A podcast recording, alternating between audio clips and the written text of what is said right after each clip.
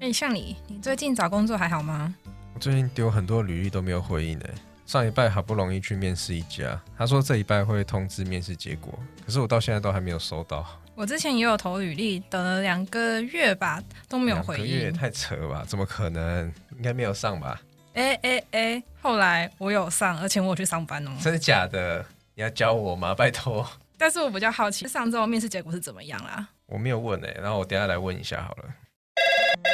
世界科技人资部，你好。你好，我是林向礼。上礼拜一有到贵公司进行面试的求职者，我想要请问，就是因为有提到说这一拜会公布面试的结果，想请问是否有机会可以进到贵公司上班呢？我帮你查询一下，你稍等一下哦。好的，谢谢。嗯，很抱歉你没有录取哦。那我可以再请教一下，就是有没有其他适合我的职缺吗？呃，目前没有相关适合你的职务，不好意思。好的，谢谢。哎，像你，你怎么了？该不会没有上啊？哈？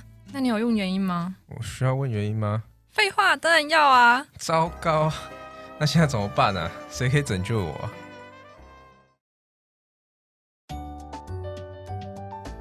？Hello，大家好，欢迎收听植牙诊所，我是 Lara。今天求职急诊室想要来急救大家的，就是当你求职的时候呢，不管是投履历还是面试后都没有得到回应的时候，该怎么自救呢？首先，我们来介绍一下这一集的来宾啊，我们邀请到三位上班族的代表。大家好，我是林之王。大家好，我是向里。大家好，我是阿丽。还有我们的人资顾问 Christine。嗨，大家好！相信大家一定也有遇过像刚刚像李的这样子的经验啊，就是投了好多的履历呢，却被已读不回，或者是不读不回。也遇过面试后啊，等很久都没有收到通知。那么我们今天的这一集就是要教大家如何自救。今天的来宾呢，都是脸皮不薄、死缠烂打的执着系求职者。我也很想听听看他们到底是怎么撸到一份工作的。所以我想要问一下大家，就是刚刚阿丽有跟那个向里讲说，如果打电话去确认面试的结果，那如果没有被录取的话，一定要问原因。在座的各位都有问原因过吗？嗯，我也不会问原因，因为我觉得说他没有兴趣就是没兴趣了，好像再问也得不出什么结果。可是你怎么知道 HR 是这样想？对啊，我觉得面试的过程就会隐隐约约感觉到这个主管。对你有没有兴趣？然后，呃，录取的机会高不高？就是当下结束的时候，你大概就会有一个把握。OK，OK，那我知道我想要问的是什么，因为我是会问原因的人。可能是我们在面试的过程中，我自己觉得好像很 OK，可是最后呢却没有被录取，我就会想要知道那个原因。如果这一场我表现的不好。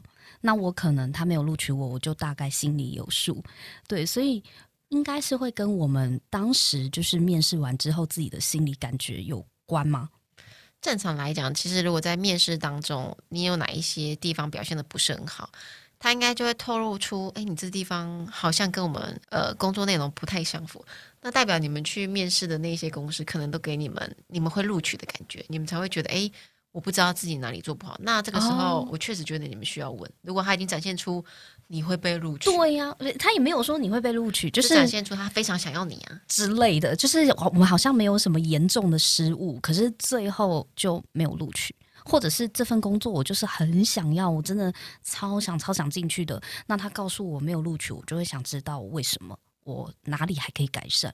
像你，你所以你从来也都没有问过吗？像是我自己是比较没有什么经验，就是会紧张到，就是我会忘记我需要问什么啊。你是因为太紧张，所以没有问？我是会是忘记要去问什么。OK，所以那灵芝王你不问也是因为你其实大概心里都有数了，对不对？对，而且就是很怕面对一个深受打击的结果。就是他没有跟你讲为什么，你心里还可以脑补吗？对，我可以脑补，我可能自己觉得我哪边可能只是讲的不好诶，结果可能你这是鸵鸟吧？对啊，可不好他会否定我的实力。哦哦，了解了解，为自己找台阶，对 不对？对对对，避免玻璃心碎满地。嗯，好，保有那个自信很重要。可是你林志王，你没有遇过，就是你真的很喜欢很喜欢的一间公司，然后非常想进去吗？有，那有时候如果真的很喜欢这间公司的话，就算他没有通知我，可能面试过一两个礼拜，我还是会再发一次，在面试当天我们有聊过的作品，或是他问我的问题，然后我会把它写得更完整，然后 email 给回去给那个主管，想说这样看看几率会不会高一点。我想问一下，如果以 HR 角度来看的话呢？我觉得他的手法非常的高明、欸，真的哦，因为他不是他不是直接来问说我有没有被录取，他是不断的展现他的诚意，还有就是他专业上面呃我们可能没有看到的一面，所以他手法算是高明的、哦。他这个有点像在补交考卷吧？对啊，但就是起码 附件好几份这样子，分批用 email 送过去。但起码我们知道说他对这份工工作他确实是有心，而且回去之后自己又可能恶补了一下，然后又补补交了，而不是直接打电话问说，哎，我有没有被录取？那没有被录取的原因是什么？嗯哼他如果这样操作的手法，我觉得他比较高明。我必须说面试很主观，但是对他对我来讲，他这个手法是加分的。可是不是很多的时候都说什么结果就是面试的当下就决定了，你后面就是自己感兴趣什么之类的没有什么用，因为主管跟人资通已经讨论好决定了。会吗？有可能，但是我必须说，你也知道，组织的职缺有时候是会突然之间释出。如果说你这个人真的表现非常有诚意，我们真的是有一个资料夹是在放那一些人才库的，所以我们还是有可能会去捞那些人才库的人回来。我常常就会在发现，哎，我现在有职缺，我以前人才库的人，哎，这个人哦，我懂了。所以这个策略就是，就算我赚不到这一次的工作机会，我也要赚到这家企业 HR 对我的好感度、好印象，就是塞到备用人才库的一个资格。对啊，留一条线。留一条线，而且我嗯猜就是很多时候可能 HR 面试好几个人，然后可能有一两个人他是表现的旗鼓相当的，然后面试结果都很满意，然后 HR 跟用人主管还在考虑说要用哪个人为主。这时候如果其中一个面试者他要展现企图心的话，我猜这样我成功的几率会比较高。嗯，林志王听起来很有 HR 的经验。你是从之前求职的时候自己就是这样子做吗？做过一两次，就是真的很喜欢这个工作的时候，那后来有因为这样子而被录取吗？还是有诶、有一次就就是我回信以后，HR 隔天就有打给我，然后我们就开始谈核心的流程了。所以本来他是没有回应，那直到你出手，他就他就反而就是有给你一些机会。对啊，而且我猜他们是不是忘记了？吗？HR 你们会忘记吗？嗯，可能有时候会 多久刷一次存在感。哎，我觉得这个呃，其实也是很主观。整个面试的流程，包含你多久投递履历，其实都很主观。我以我朋友的例子好了，某间大厂，他刚毕业的时候，他每天投、哎，大概投了两个礼拜之后，主管才找他去面试。然后主管找他来的原因，是因为他觉得他非常的有诚意，居然每天在投职缺，每天投，他每天投。这样不会觉得很烦吗？有些 HR 可能会觉得烦，但是以我来讲，其实我每天都在看履历，我看到重复的，我只是把它归到另一个答案去而已，并没有什么烦不烦之类。但是有些主管可能觉得你是有诚意的，我觉得这个就是很主观，你自己可以决定你要多久投一次。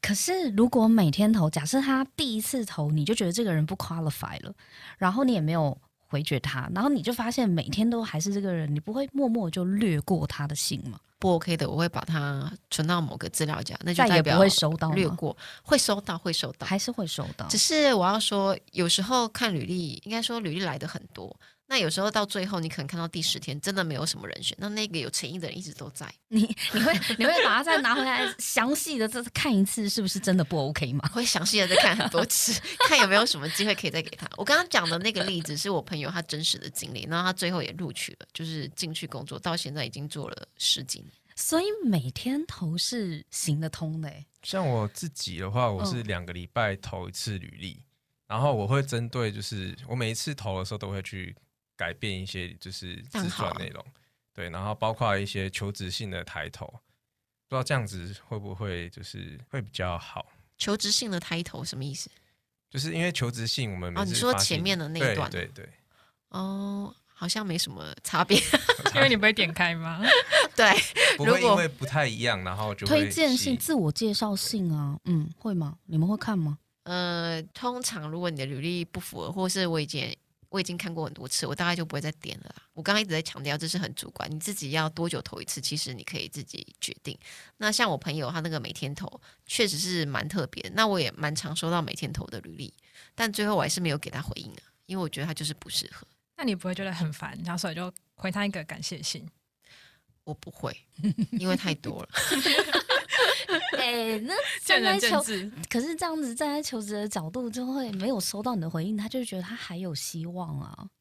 他确实还有希望，我还没找到人啊，只不过是目前看来，他可能不是我们的 candidate，但有可能主管会不会又改变想法，也有可能啊，降低标准之类的。非常有可能哦。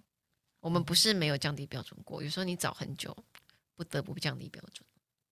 所以其实如果你真的很想要一份工作的话，你就是展现你真的超想进去，每天把你的履历送给 HR，至少在 HR 的那个印象里，他会记得有一个人，他好像好像很想要进来我们公司。然后等到他们没有其他人选可以选的时候，你的机会就来了，不是听面有颜色 不，要这样，不要这样，是这样吗？是这样吗？到时候他等一下被 HR 骂，或者是收到感谢函怎么办？应该说你自己可以决定，你觉得什么样的频率比较适合。嗯对啊，你可以自己决定。如果你觉得两个礼拜，那就两个礼拜；如果你觉得每天，你可以接受你自己频繁的去点阅那个职缺，那也 OK 啊。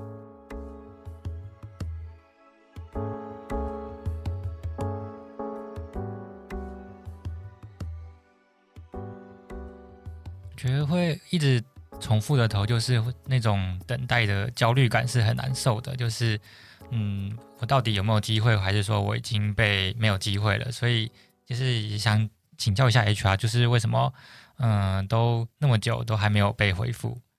我先讲履历没有被点阅这件事情。其实，呃，在一零四的履历来讲的话，通常它都是转寄到我们的信箱，即便我们点开看了，它上面也不会显示你的履历已经被开启。所以，其实每个寄来的履历我们都有看，只不过是没有做连接。所以有很多人会觉得说，呃，怎么 HR 都没有读啊？其实是有读的。那已读不回这件事呢，通常啊，我会在职缺的表列上面就直接说，如果不适合的话，将不再另回通知，所以我也不会去发感谢函，因为如果要发的话，有时候真的是要发非常的多诶，因为有时候有一个有的职缺就是一次来就是一千份是有的，那这样子我看完之后可能就要发呃八九百分的感谢函，那会不会有遇到求比较积极的求职者，就是直接打电话，然后问说：“哎，你有收到我的履历吗有还蛮长的诶，？”那那就是逼你回应啊。我会跟他说我有收到，那也还没有什么需要帮助，因为通常他是他会问说：“那你看了吗哦没有这种人。”啊，没有这种人吗？他通常呃都是因为他需要有政府的补助方案，他可能是被之前的，然后需要嗯申请一些补助，他才会来问说，哎，那你看了吗？那知道会有什么样的人打电话给你？那请你帮我跟他说，你有收到我的履历。哦，就是有特殊目的就对了。对他通常不会问有没有看，就说哦好，那谢谢你。他们通常都这样。哦，嗯所以主要是因为要回的太多了，所以也没有办法一一回复。那通常这是一个啊，嗯然后另一个就是呃，因为主管可能也还没有做最后的决策，所以其实大家都还有希望。因为我不晓得决策点会不会改变，所以通常在职缺还没有抵定之前，我们也不会做任何的动作。嗯，那通常就是大概多久会让 HR 跟主管考虑？就是如果我们应征一个工作以后多久以内还没有收到通知的话，其实心里面是可以放弃了。你说应征这件事情吗，对，对啊，很难评估诶。你如果说是 DApps 这种职缺，我们找人真的很难找，可能三四个月都还在找诶。哦，但是通常啦，假设真的都没有来找你面试，我觉得两个礼拜是差不多的一个点。两个礼拜就差不多可以行死了。对，两个礼拜可以看看其他职缺。可是刚刚阿狸不是有说他曾经投了履历，等了两个月，然后最后还应征上，那怎么回事啊？因为通常等两个月，如果是我，我就觉得那可能就没上啦，因为都没有消息。你那是什么一个状况啊？他会不会是候补啊？对啊，是有人找人才找了数个月，然后才发现，诶，这一个不错，再重新联络你吗？还是因为那时候是毕业后第一份工作，然后就是那个工作就是专门是给新鲜人的，我就看他一直在一零四的职缺页上面就一直都刊登着，而且他的职称是比较特别，像就是类似储备干部。那这种职缺就是就过去学长姐的经验，他就是会收很多履历，收很久，所以我在想说两个月没有收到，应该是他的招募期比较长，所以我想说那我不能放弃，反正我也还没毕业，那我就多试试看这样。所以我后来就是呃，我有就是实际去跟那个企业的人资接洽，说，哎，我想请问说，那如果我投了履历之后都没有回应的话，我可以怎么做？你打电话吗？因为太久了没有回复，你是打电话去问吗？还是嗯，我是直接去那间公司，你直接 我是直接刚好又有机会，就是有企业参访，然后我就一定要去，我就是看到企业参访的活动，然后顺便去那间公司的时候，顺便问。对，就是一切我以为很顺手我以为你直接杀到他们人资部说：“嘿，我两个月前投履历，这也太猛了吧！”对这样会不会给人资太大压力、啊你这样？会吓死 Christine 吧？如果有人直接跑去你们公司，按门铃，后来会吓死，真的会吓死，而且会做标记，以后 不录有，恐怖情人。真的会觉得你可能在会觉得你可能在情绪上还是怎么样发生什么事情，可能就会多关注一下。所以顺势那种还 OK 吧？顺势还可以，你我们是也顺利进去了？对，我们要跟听众讲清楚，阿里的情境是因为刚好也参加了企业参访才这么做的，对，所以呃，求职者千万不要因为等的太心急，直接杀去人家公司找人资哦，这个真的会会非常的突兀。对，那呃也不会真的为你加分啦。对，所以你你是企业参访的时候，阿里就去问了人资，然后你问他，你是提醒他两个月前你有投履历这件事吗？对，那因为那个时候他们是大的集团，所以其实是不同的人资在负责不同的职缺招募。那就他就有跟我说，就是建议说我可以就是在呃写信给这个职位招募的负责人资，那问他说进一步的我可以怎么做这样。所以我回去就马上写信，然后说就是展现一下企图心，说哎、我有参加企业参访，然后称赞一下公司多么的美好，然后真的很想要进去。可是你绝口不提，其实你两个月前就有投履历的事情哎、我我有提，只是比较后面，我前面先寒暄一下，哦就是不要那么那么精进，就是没有那么功利主义吧，就是先打个招呼，不是来翻旧账的，就是哎、我两个月前投履历了，你到底看了没？不是这种哦不。是不是，对然后因为我后来，因为他那个是类似储备干部的工作嘛，所以他很看外语能力，所以其实我在这两个月，我又有自己就是去沉思一下我自己是是哪里不足，所以我就怕可能是外语的分数不够高，所以我又去补考外语检定。那其实那阵子刚好成绩也出来，所以我就有把我中间过程做的努力，就是呃写信给人资说，哎、其实我可能是因为就是。呃，外语成绩不够，所以可能在第一阶段被筛掉。但是我后来就是补了这个成绩进来，那不晓得还有没有进一步的机会。然后我记得寄出去不到十分钟吧，就我还在上厕所的时候，然后就收到电话，对，就叫你去面试吗？对，就是马上说，哎、我刚刚就是人资就说我寄了一封面试信给你，那你看一下那个时间，你 O 不 OK？所以你那份信里面，除了寒暄，然后夸奖对方企业参访办得很好之外，你连你的履历再寄一次给他，有附件吗？我是我没有再寄一次履历，因为他们系统我是直接填他们系统的招募系统，OK OK OK，所以他去查就知道了，对不对？对，了解。然后十分钟哎，十分钟就获得了面试机会，之前等两个月是其实人资都在线上 只是要不要回你而已。是哦，是吗？是吗？是吗是吗？都都在线上，线上对啊，是在线上。太要回的话，真的是太多了，太多了。所以后来呢，后来就一路顺遂，你去面试就获获得了机会嘛？嗯，对，就是他是面试很多关，嗯可是就是因为你过程中两个月，就是你是很焦急的准备很多东西，嗯所以其实你已经做好准备了。然后，而且我之前听过一个说法是，如果你的履历都过的话，代表你的基本的能力是符合的。所以面试的话，大部分就是只要让别人喜欢你，就差不多嗯 OK 了。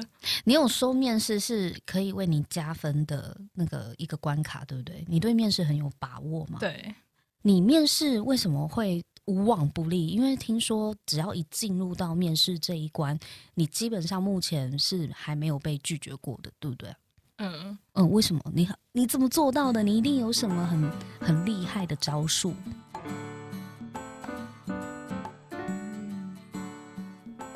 是我都会想到说，可能对方人资跟主管很期望一般的应征者会做到什么样的程度。那我觉得我只要再多做一点点就好了。像我第一次在找实习工作的时候，就是我就觉得自我介绍一定要有点记忆点，然后呃，我除了自我介绍会包含就是我用颜色介绍自己，就是带他们公司的企业色彩之外，那我就说，那说不定当天可能我们是你你可以示范一下吗？用颜色介绍自己是什么？就是比如说你可能个性是呃呃有创意，然后又很热情的，可能是黄色加红色，那是橘色，那就可能一个可以代表一零四的一些特色之类的，就会去做联想，然后会去看他们官网上对自己公司的一些期许，或者他想要怎么样的人，然后试着用就是那种让他们可以想象的方式。然后或者是说我你是去每每一家企业就会根据它的企业识别色，然后做一个你自己的介绍嘛？对，所以你一下子是橘色，一下子是蓝色这样子，或一下是绿色，是这样吗就每个人面相不一样，对？OK OK，呃我因为我觉得这是比较弹性的嘛，就是自己的创意的部分。对。呃，我们常常新生要面试的时候是那种可能团体面试，一次可能就是六个七个。那我就想说，那会不会其实呃，我现场我是没有名牌的，因为对我来说的话，就单纯记一个人的脸，我自己是会有困难度的。所以我想说，那假设面试官他一次要面试那么多人，然后他可能记不住的名字，所以我就会自己带自己的那种就是 A 四纸折的那种名牌，然后告诉他们说，哎、我是谁？你自己做自己的名牌，三角锥吗？对你自你自己用 A4 纸折成三角锥，对，其实从这里可以看出，阿丽她其实很心细，而且也看得很远，看得很广。像我觉得在阿丽的身上呢，也看到了，就是经验之外，还有一些巧思，就是让她多那么一点点的记忆点，跟与众不同，其实就很加分。我想问 Christine 这边，就是会觉得说，我会不会太爱现啊？就是然后你会觉得很 show off 吗？会吗？对，就是会觉得、就是，，HR 不就最喜欢这样吗？就是是都不用我问，你自己拿出来。可是就是不是都让我们要谦虚，然后我就觉得这会不会太浮夸了？然后反而说这种太浮夸的我不要哎，那个界限在哪里我觉得这有时候可能要牵涉到企业文化的部分，可能就要看你是去哪一家公司。假设你是去传统的制造厂，嗯，他可能会希望大家一视同仁，他可能会觉得，哎，你会不会不适合我们的企业文化？但是如果在一般网接网络公司或者是需要创意的公司，而且你应征的职位都是行销吗？当时是实习生行销嘛，如果是在行销，我觉得是 OK 的。因为林之网也是面试很厉害的，他也是准备功夫很厉害的。你面试有什么妙招吗？有像阿丽这样子吗？也没有诶、但是面试好像大家会比较在意的是说，可能除了创意之外，就是那种我们如何在履历以外，他看到一些不一样的东西。所以其实我会在面试之前先上网查一下这一间公司的一些新闻啊，或者是文化，然后再问问问题的时候或回答问题的时候，多针对这间公司的特色去做一些发挥。想说嗯让 HR 跟主管觉得说，这样这个人会不会比较用心？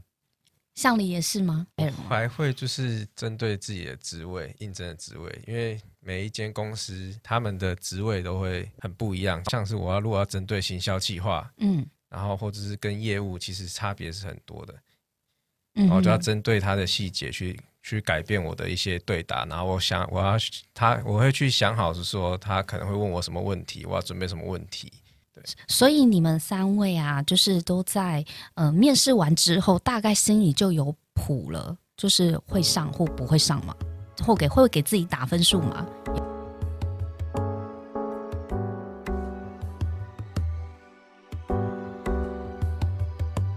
对啊，我我会想要问，是因为如果你们真的都觉得，呃，其实面试完心里大概就有谱了，那有没有曾经让你们觉得完了，我搞砸了，我刚刚真的表现的很糟了，怎么办？嗯，我是有碰过，因为我面去面试的工作，通常都会出作业，在那个面试的当下要考试或是简报，所以也是有发生过那种当下觉得自己讲的很烂，或是回答的很不好，所以其实面试完的时候就大概知道说今天表现不好，应该也没什么机会谈后续了。那你有做什么样的补救吗？或者是就算了？嗯，我会再针对这个题目，如果我事后回家觉得我应该怎样回答的更好的话，我会再改一次那个文件，然后把它寄回去给主管。文件是指例如说，他当天出的那个考题，我 OK 后来想到应该有更好回答的方法。就补考嘛，你这是种补件策略，对对对，但是有效的，对不对？有时候是有效的。我有遇过一次面试，就是我自己没有准备好，嗯包括我的自我介绍，还有问题问答，就是可是我就是展现的很积极，包括就是我会去观察面试主管人的情绪、他的表情，然后我会去换一个换一个讲法，换一个说法，换一个观点。等等等，怎么观察？教一下。就是你可以看得出来，他可能很没有仔细的在听你想要讲的，你在讲的内容，对，嗯，讲话，对，嗯，然后就？要赶快再就是可能换一个，假如说我的一些个性的特点，我可能再换一个说法，嗯，对，去吸引他的注意之类的。哇，你你的演算法很快，你你你随时都在动态观察他的那个反应欸。那一次我真的是讲的不好，可是嗯面试主管有感觉出来，就是我有很积极的想要去了解，跟他更更了解这个产业，更了解这个职业这样子，然后他就嗯再给我一次面试，第二次面试的机会。哦，对所以这确实是成功唤起他的注意了。所以他是让你回去再准备一次，再来一次。对，就是我这我真的还蛮惊讶的。我也很惊讶，因为如果你连自传都说不好的话，我可能就觉得，哎，这个人他诶他有说他已经从你的反应中，他开始已经在换了，他搞不好自我介绍准备了十套说辞，对，从开始讲，看哪一个会吸引你这样。我通常在面试人的时候，不太会展现出我对这个人的喜恶。对啊，我原本也以为是这样，所以我就很好奇，说你怎么看得出来？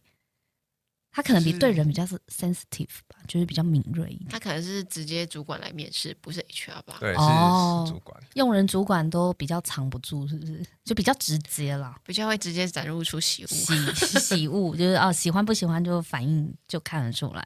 哎，可是你败不复活、哎，对，就是真的是败不复活。就是展现你的积极度就对了。嗯就是回去之后，就是要把他就是可能会给的作业啊，然后我自己要去准备好。嗯哼对，因为他只有讲说，哎、这是给我一次面试的机会，可是要把握好这个机会，就是要很全面的去做足准备，了解，包括他没有讲的问题，你要去去想啊对，想好，然后打好一个报告。OK。所以你第二次面试顺利吗？第二次面试就很就很顺利了，哇，好棒哦！因为照你讲的那个用人主管的反应，他可能搞不好是被刷掉，原本就是可能兴趣不大。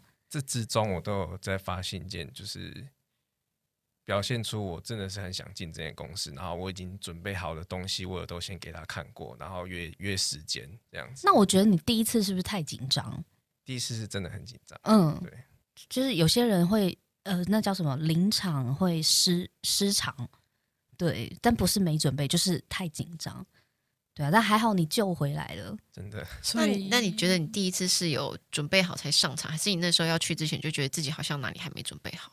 我觉得自己准备好了，可是其实到了现场之后，他们公司一些核心的价值，我我其实是没有很理解，我以为我理解了，是被方向错问了问倒，被问倒了 OK OK 还有败不复活，就是如果那个我发现我面试刚刚哎真的表现的不好的话，大家觉得还可以怎么自救？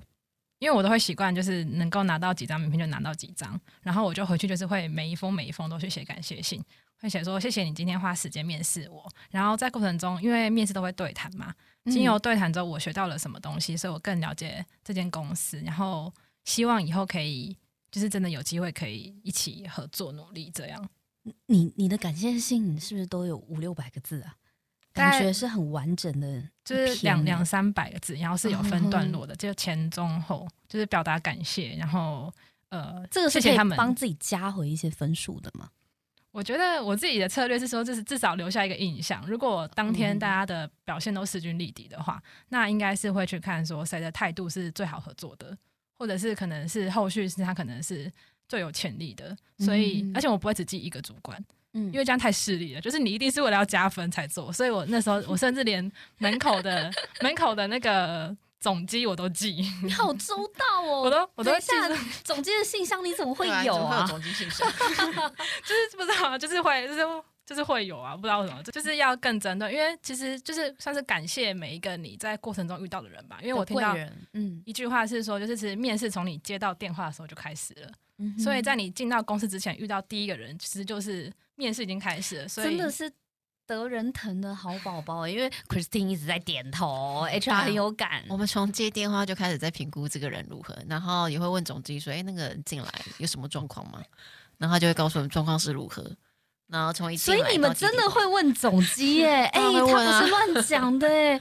阿丽，你真的好厉害哦！你连总机都有顾到哎。其实我们从打电话给你的那一刻，你的嗯反应就已经开始，面试已经开始。那哎、那你有遇过就是对总机态度很不好的，然后在你面前就装的啊很好？当然有啊，哈，那我就会直接跟主管说，这个人很两双面人。你自己评估一下，我是建议不要录用。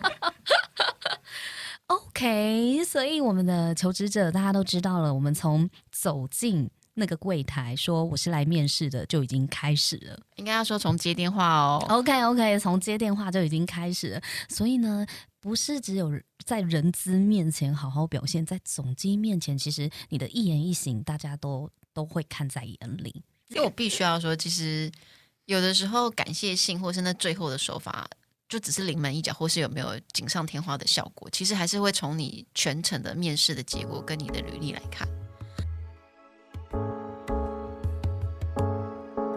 嗯，那我这边也想要在最后问一下大家，就是你们还有没有什么样的求职小妙招？呃，我有一个方法，就是去判断说 HR 到底有没有机会再继续邀约我，就是我会在我自己履历表里面附一个作品集的连接，然后那个连接我会买一个追踪代码，去看说 到底有没有人，是是对对对，到底有没有人去点这个连接，还有他在这个网页停留多久。那看到哪里吗对对对，如果他有看比较仔细的话，我会觉得说，嗯，他可能过几天会打来邀约面试，我就要赶快做功课。对，那如果都没有人点的话，我就觉得说，嗯，这间公司应该机会不大了，那我就不要放太多心思去想这间公司的事。可是你怎么知道他是谁点的？对啊，你是每一家公司换你的 QR code，你的那个都不一样，是不我是？投不同公司，我就会买不同的代码。这是心机太重对对对。我觉得他他好善用他的专业哦，哦对他很善用他的好背景辛苦。对，而且我会去一直去刷那个，点也不是，不点也，不是。我会一直刷那个流量报表的页面去看，说到底有没有人点，就是一直因为太焦虑了，所以才做这件事情。然后你除了追踪有没有点之外，还有追踪别的吗？嗯，主要就是他到底在我这个作品集上面看了多久，然后看的细不细，我会看这些状况，了解说这个我跟这间公司我的专长到底符不符合这间公司的需要。嗯，但前提应该是你的履历写得很完善吧，因为通常你履历要写得完善，才可以吸引人家去点你的链接。就你有做什么诱因让他去 click 吗？哦，我除了把它放在履历表里面，就是我们应征工作的时候，最前面不是有一个自我推荐信的那个输入框，然后我也会把作品集的链接放在履历最上面那个自我推荐信里面，就是让它呃更有机会去被点击到。嗯哼，了解，这是一个很聪明的做法。呃，因为我面试的公司通常会给一些专案企划，那我都会去考量到说，那个时候比较像是学生在进入职场第一份工作，所以那时候其实有去参加很多讲座，那就会发现说，就是业界的讲师都会觉得说，学生的学生就是有点天马行空、不切实际。那后来去跟讲师细聊之后，才发现说，因为他们觉得学生很没有成本观念。所以我就想说，哦，那就是代表说，如果我是一个有成本观念的学生的话，我在提的每个企划案都去特别去把呃成本跟成效拿出来做比较的话，我应该可以赢过很多人。就是它是一个蛮实际的能力展现。那这是我自己的做法。那我们之前有收到蛮厉害的实习生的履历，那他他厉害的点呢，是他就除了他平常就是呃有自己在操作行销的。呃，个人品牌之外，我们超级印象深刻的是，就是在面试当天，我们就发现说，哎，我们某个产品的流量突然就往上涨。我就说，大天啊，到底发生什么事情了？我们自己内部都没有人做这件事情，那那怎么可能平白无故流量会往上涨？太奇怪了，而且是面试当天呢、对，然后就太奇怪，然后我们后来就去爬所有的论坛，就发现说，哎，有一个论坛特别在介绍我们的产品，而且那篇就是就是那个爱心数啊，还有什么点赞率啊，都很高。然后我们后来去看后台资料数，资料很高，就说到底是何方神圣这么佛心？我们经营了那么久的口碑行销，难道真的要起飞了吗？然后后来下午就是呃那个实习生面试之后。我们真的是惊为天人。他就说，因为他不晓得他的提案能不能够真的说服我们，所以他想说先自己操作看看。然后我就哦，这个不用你，我用谁？你都说他做的比你好了，真的太太强了，真的是这这整个头跪下去。哎、很厉害，而且还可以控制在面试当天流量要起来。你知道有时候 GA 都不都要等个一两天，他搞不好前面几天都在运作嘞。印象深刻，对啊，这真的是超强的实力。如果有一间我很想进的公司，我会投到就是他的履历关掉为止。哦，而且真的，你你就是那种投到关掉为止的。天哪，哎、那你知道 HR 多少职缺是开一整年的、欸？是不是？是不是？有一部分职缺没有全部，对啊然后我还要去找他们公司可能比较类似的职职缺，然后也会去投递这样子，嗯哼哼，就会想着说，哎、有没有机会进去之后，多管齐下，然后再对转调部对门。我会这样子去思考，然后去投、嗯去投递这样子。就像你刚刚讲的嘛，其实你的习惯是两个礼拜没回就在投，然后每一次投都会换不同的呃自我介绍推荐信，对，然后也会针对他们职业的需求嗯，去、去改去改你的履历。他刚刚讲到一个重点是类似的职缺，也就是说，如果你今天是投行销企划，你应该是跟行销企划差不多相关，不会是跨职类。因为我们也常常收到这个人投了履历，但是他却跨了很多职类，企划、啊、工程啊、行销啊，全部都投。对，我觉得是乱枪打鸟我会。觉得他完全不知道自己要做什么。哦，这样反而不好哎、了解，反而就是扣分，对，所以自杀跟自救真的是一线之隔哎、真的拜托不要让我们变恐惧，我们真的有时哎可是候会害怕。可是我真的觉得 HR，如果这个人你真的已经收过他的履历了，他真的不 OK，你还是要给他一个 sign，不然很多人是永不放弃的，他会觉得就是戏棚下站久了就是我的。通常我们碰到像阿丽这么积极，假设他是不符合的人，我们一定会发感谢信给他。OK OK OK，了解，这真的造成困扰，还是会会讲一下啦，对啊。那今天呢，很谢谢四位来宾的到来，希望我们的讨论呢，可以给听众朋友一些求职上的灵感。如果对于本集内容呢，还有其他的问题想要问的话呢，欢迎回到一零四植牙诊所社群平台，让我们可以跟你继续更多的交流哦。如果你喜欢我们的节目内容，欢迎分享给你身边需要的朋友，也别忘了在 Apple Podcast 帮我们打新评分。下一集呢，我们将会讨论职场的慢性病，各位都会遇到到的职业倦怠中，我该如何度过呢？相信每个人都有过职业倦怠的状况，而每个人的职业倦怠的症状呢都不同。我们下一集就来聊聊这个大家都可能遇到的职业倦怠，到底该走还是要留呢？那我又该如何度过？如果不想错过我们下一集精彩的讨论，记得要订阅植牙诊所 Podcast，就不会错过上架通知喽。今天先跟大家分享到这里，我们下次见，拜拜拜拜。